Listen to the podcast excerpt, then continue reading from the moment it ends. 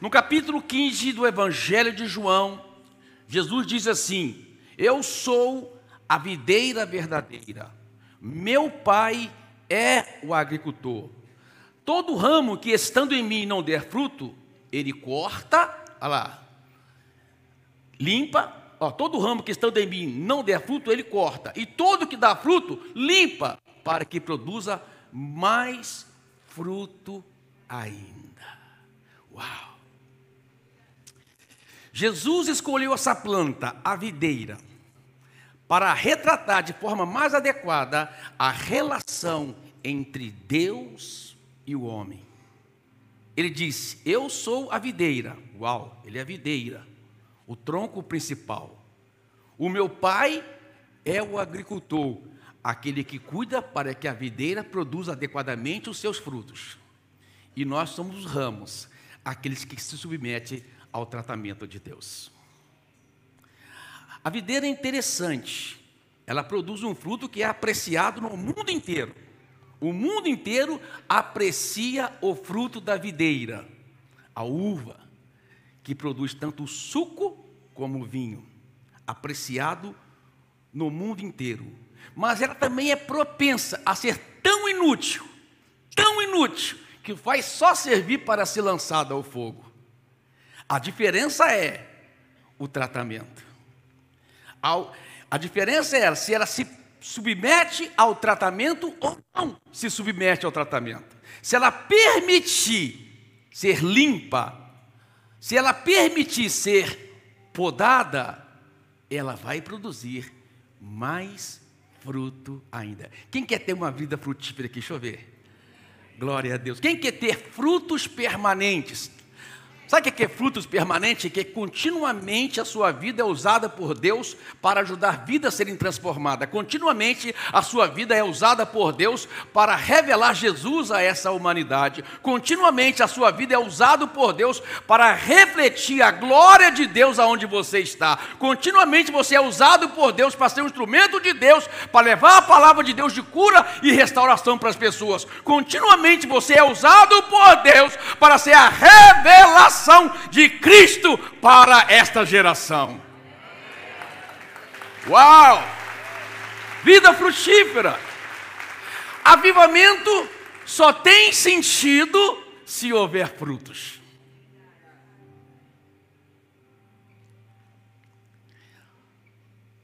A videira passa por certos processos.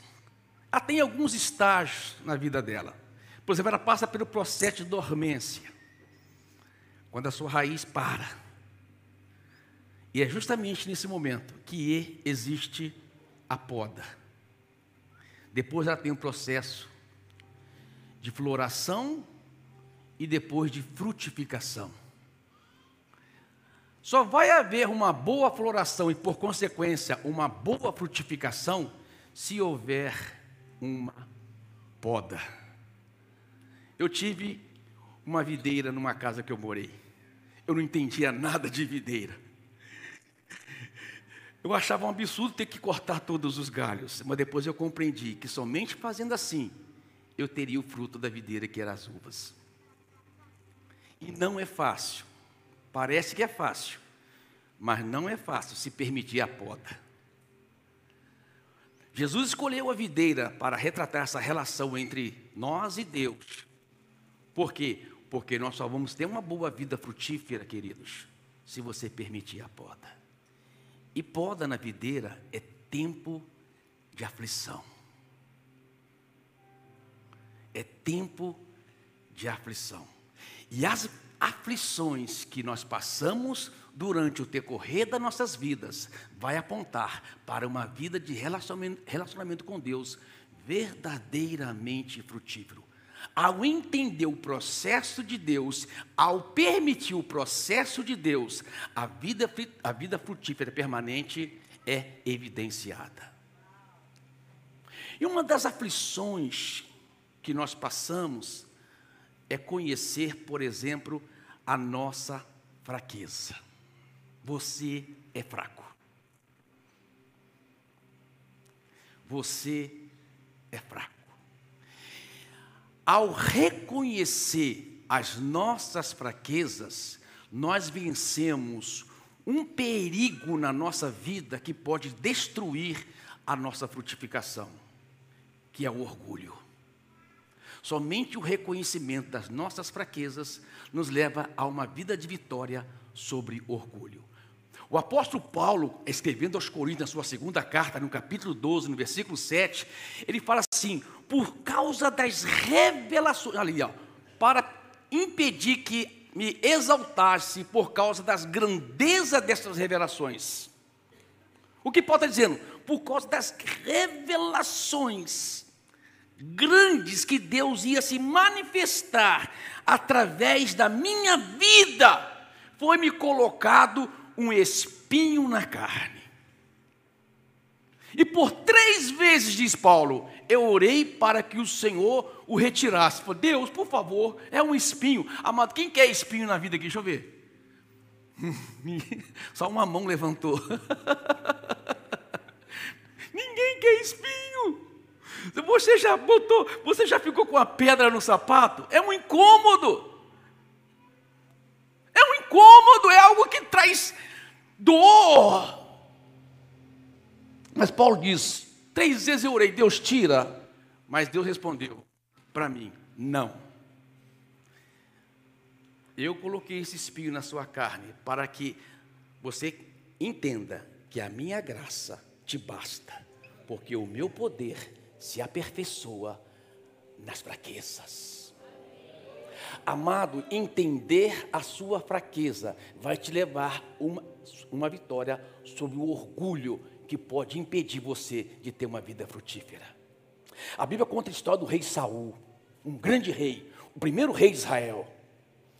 Era um homem que começou sua trajetória bem humilde. Quando você lê a história de Saul, Saul começou bem humilde a, a vida dele. Ele nem queria ser rei. Samuel teve que convencê-lo a ser rei. Ele estava apenas buscando, procurando as mulas do seu pai que tinha se perdido. E à procura das mulas do seu pai, ele encontra Samuel, e Samuel diz para ele que ele seria rei. Ele disse: Eu ser rei? E amado, só que, sabe por que, que Deus quer trabalhar na sua fraqueza? Porque Deus quer te levar num lugar tão grande, Deus quer te colocar num lugar tão bom, que se aquele lugar crescer na sua vida, vai deixar de ser uma benção na sua vida para se tornar uma destruição. A quebra do orgulho, entenda isso, queridos. A quebra do orgulho na nossa vida nos faz desfrutar das bênçãos de Deus de forma correta. E elas se tornarão bênção para nós e não maldição. O que, que aconteceu com Saul? Amado, o que derrubou Saul, o que destruiu Saul não foi uma linda mulher. O que destruiu Saul não foi as bênçãos financeiras que ele teve ao ser rei. Não foi as vitórias de suas guerras. O que destruiu Saul foi o orgulho. Chegou uma altura do seu reinado que ele cresceu tanto, cresceu tanto, cresceu tanto, que ele achou que ele era o cara. E o orgulho destruiu e tirou a coroa daquele rei. Amado Paulo fala: para que o poder se aperfeiçoe nas fraquezas. Isso é tremendo. Foi-me colocado esse espinho para que eu não me exaltasse porque eu sei que Deus vai colocar coisas tão grandes na minha vida, fazer coisas tão grandes na minha vida, que se eu exaltar, eu destruo tudo aquilo que Deus está fazendo. A única pessoa que pode impedir das grandes coisas que Deus tem para você é você mesmo. Entenda isso. É você mesmo. Quebranta o seu coração, diz Deus poda o orgulho do meu coração. Poda o orgulho do meu coração. Outra coisa que nós precisamos aprender, eu nem liguei meu iPad aqui ainda, deixa eu ligar aqui. Através das aflições na nossa vida, é que ela mostra a nossa impotência. Sabe, amado? Saber que somos impotentes vai nos levar a ter uma vida mais misericordiosa, ter mais empatia com as pessoas e julgar menos. Sabia disso? Sabia disso? Só uma pessoa que passou por uma luta muito grande com a depressão vai entender outra pessoa que passa por depressão e não vai julgar essa pessoa. Não vai dizer, isso é pecado. Pode ter certeza que pisou na bola. Só uma pessoa, um, uma mãe que luta contra, a, a, por exemplo, a rebeldia de uma adolescente, tem orado e buscado em Deus para tratar disso, vai entender outra mãe que passa também por isso. Sem empatia. Nós temos tendência, presta atenção, a nossa natureza humana. Por isso que Paulo diz, amado, que devemos fazer dia após dia morrer a nossa natureza terrena, levá-la para a cruz de Cristo. Porque a nossa natureza terrena não é fácil. No livro de Isaías, você vai no livro de Isaías, lá no capítulo 1 até o capítulo 6, você vai encontrar Isaías fazendo assim: Ai de ti, ai de você orgulhoso Ai de você, adúltero! Ai de você que rouba! Ai de você que faz isso ou aquilo. São seis ais que Isaías fala no seu livro até o versículo 6. Mas no capítulo 6, a Bíblia diz assim: No ano da morte do rei Uzias, no ano da morte do rei Uzias, Isaías diz: Eu vi o Senhor no seu alto e sublime trono e disse: Ai de mim, que sou pecador, que tenho lábios impuros e habita no meio de um povo de impuros lábios, e os meus olhos viram o Senhor. Tudo muda quando você vai ver a Deus. Quando ele viu a Deus, a ótica dele mudou. Ele viu a sua impotência. Ele viu quão ele era impotente diante das situações e como ele julgava as pessoas. Sabe, amado, quando nós olhamos para a nossa capacidade de fazer as coisas, e reconhecemos que não podemos fazer nada se não for por causa da graça e da misericórdia de Deus. Enquanto nós achamos que é nós que fazemos, nós estamos acreditamos em nós, nós nos tornamos pessoas orgulhosas, prepotentes e dizemos: "Ai de ti". Mas quando nós olhamos para o Senhor e sabemos que dependemos do Senhor, nós dizemos: "Ai de mim". Ai de mim. Interessante que nesse texto a Bíblia fala, quando Isaías reconhece, por quê? Porque Isaías era. Por que, que Isaías era tão prepotente? Porque ele tinha um porto seguro que ele confiava, que era Uzias. Um rei que dava toda a segurança para ele, era o porto seguro dele. Quando isso morreu, o chão de Isaías acabou, saiu debaixo dele. Quando isso aconteceu, foi justamente nesse momento que ele viu o Senhor. Amada, às vezes quando o chão sai debaixo de você, quando uma coisa acontece que você percebe a sua impotência diante da situação, que você vai ver o Deus poderoso agindo na sua vida. Ai de mim. Amado, isso é muito importante. Essa aflição nos leva a reconhecer a nossa impotência e confiar Amém? Naquele que tudo pode. Terceira aflição. Aflição de nossas perdas.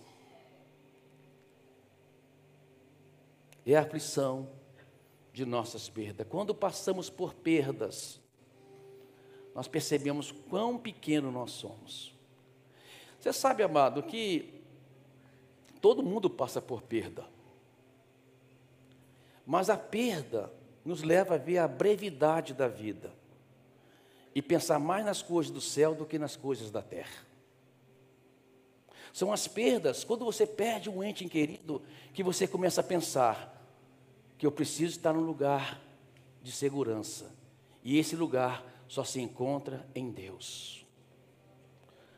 No dia de sol, sentado lá debaixo de, uns, de um, de um guarda-sol na praia, na toalha, o, o, o colete não faz nenhum sentido para você. Mas na hora de uma tempestade no meio do mar, ele vai fazer todo sentido para você.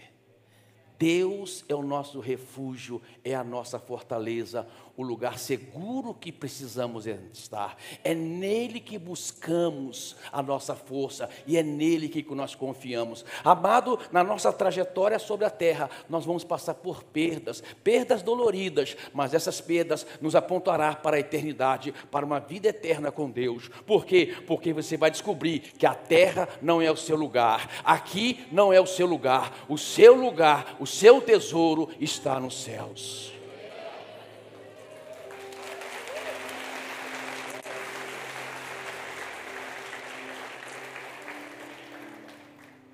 Outra aflição que nós passamos, que é tremenda para a nossa vida, é aflições da necessidade. Passar necessidade. Quem já passou necessidade aqui? Deixa eu ver. A Marcela levantou a mão rapidinho. Passamos por muita luta, né, bem? Passamos por, muitas lutas é, na nossa trajetória de vida. Amém? Passamos por muitas lutas na nossa trajetória de vida. Afinal de contas, estou com essa mulher desde 1979, não é brincadeira. Olhando para ela, você não imagina quantos anos ela tem. É 37 anos, é um mistério de Deus. Ela parou nessa idade faz tempo. Mas a aflição, amado, nos leva a viver uma dependência de Deus da oração a, aflição da necessidade.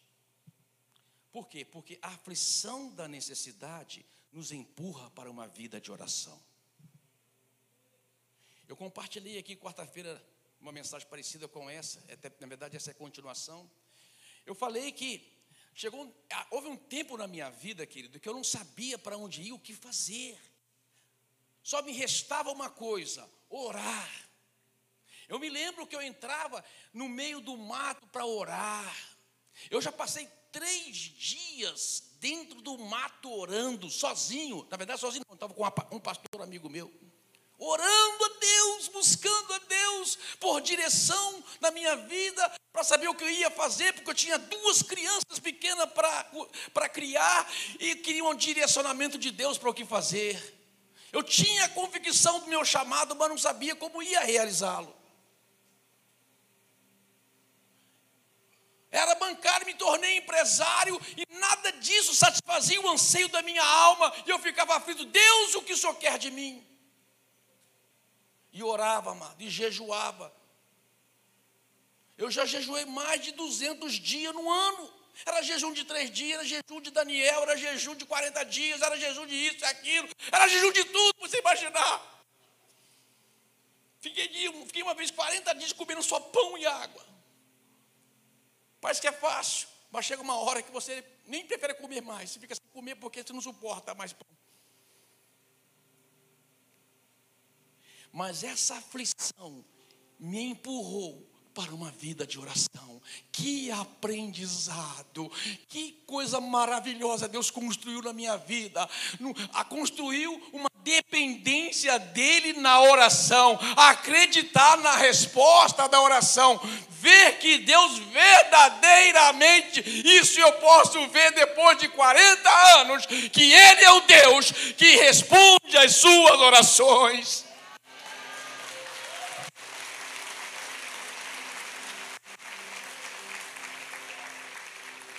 Talvez você está passando por necessidade, dizendo, pastor Paulo, que necessidade que eu estou passando, que dificuldade, que momento difícil na minha vida. Eu tenho tudo, mas parece que eu não tenho nada. Eu tenho uma conta bancária recheada, mas não sei o que fazer da minha vida. Há um anseio na minha alma. Busque a Deus em oração e você não vai ficar sem resposta. Davi no Salmo 25, ele diz assim: Volta-te para mim e tem misericórdia de mim, pois estou só aflito. Só e aflito.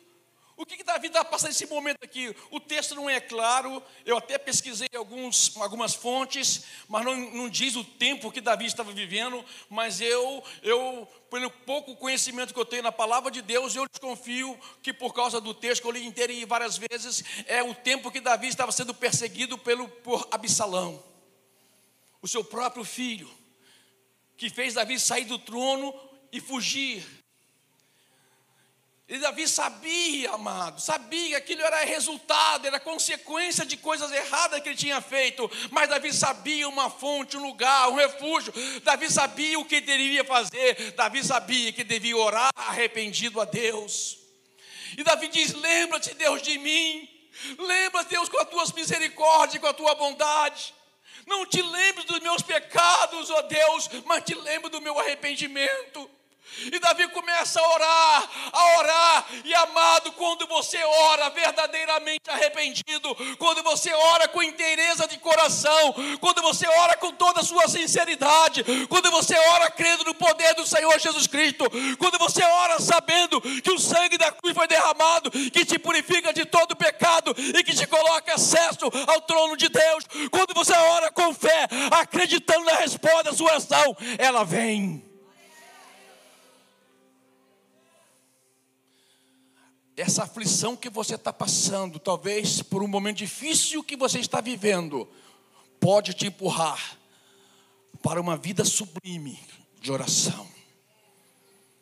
Algo que você vai colher frutos para o resto da sua vida. Você não tem noção e nem ideia de um aprendizado na aflição e ter uma vida de oração possa, pode produzir na sua vida. Deixa Deus podar.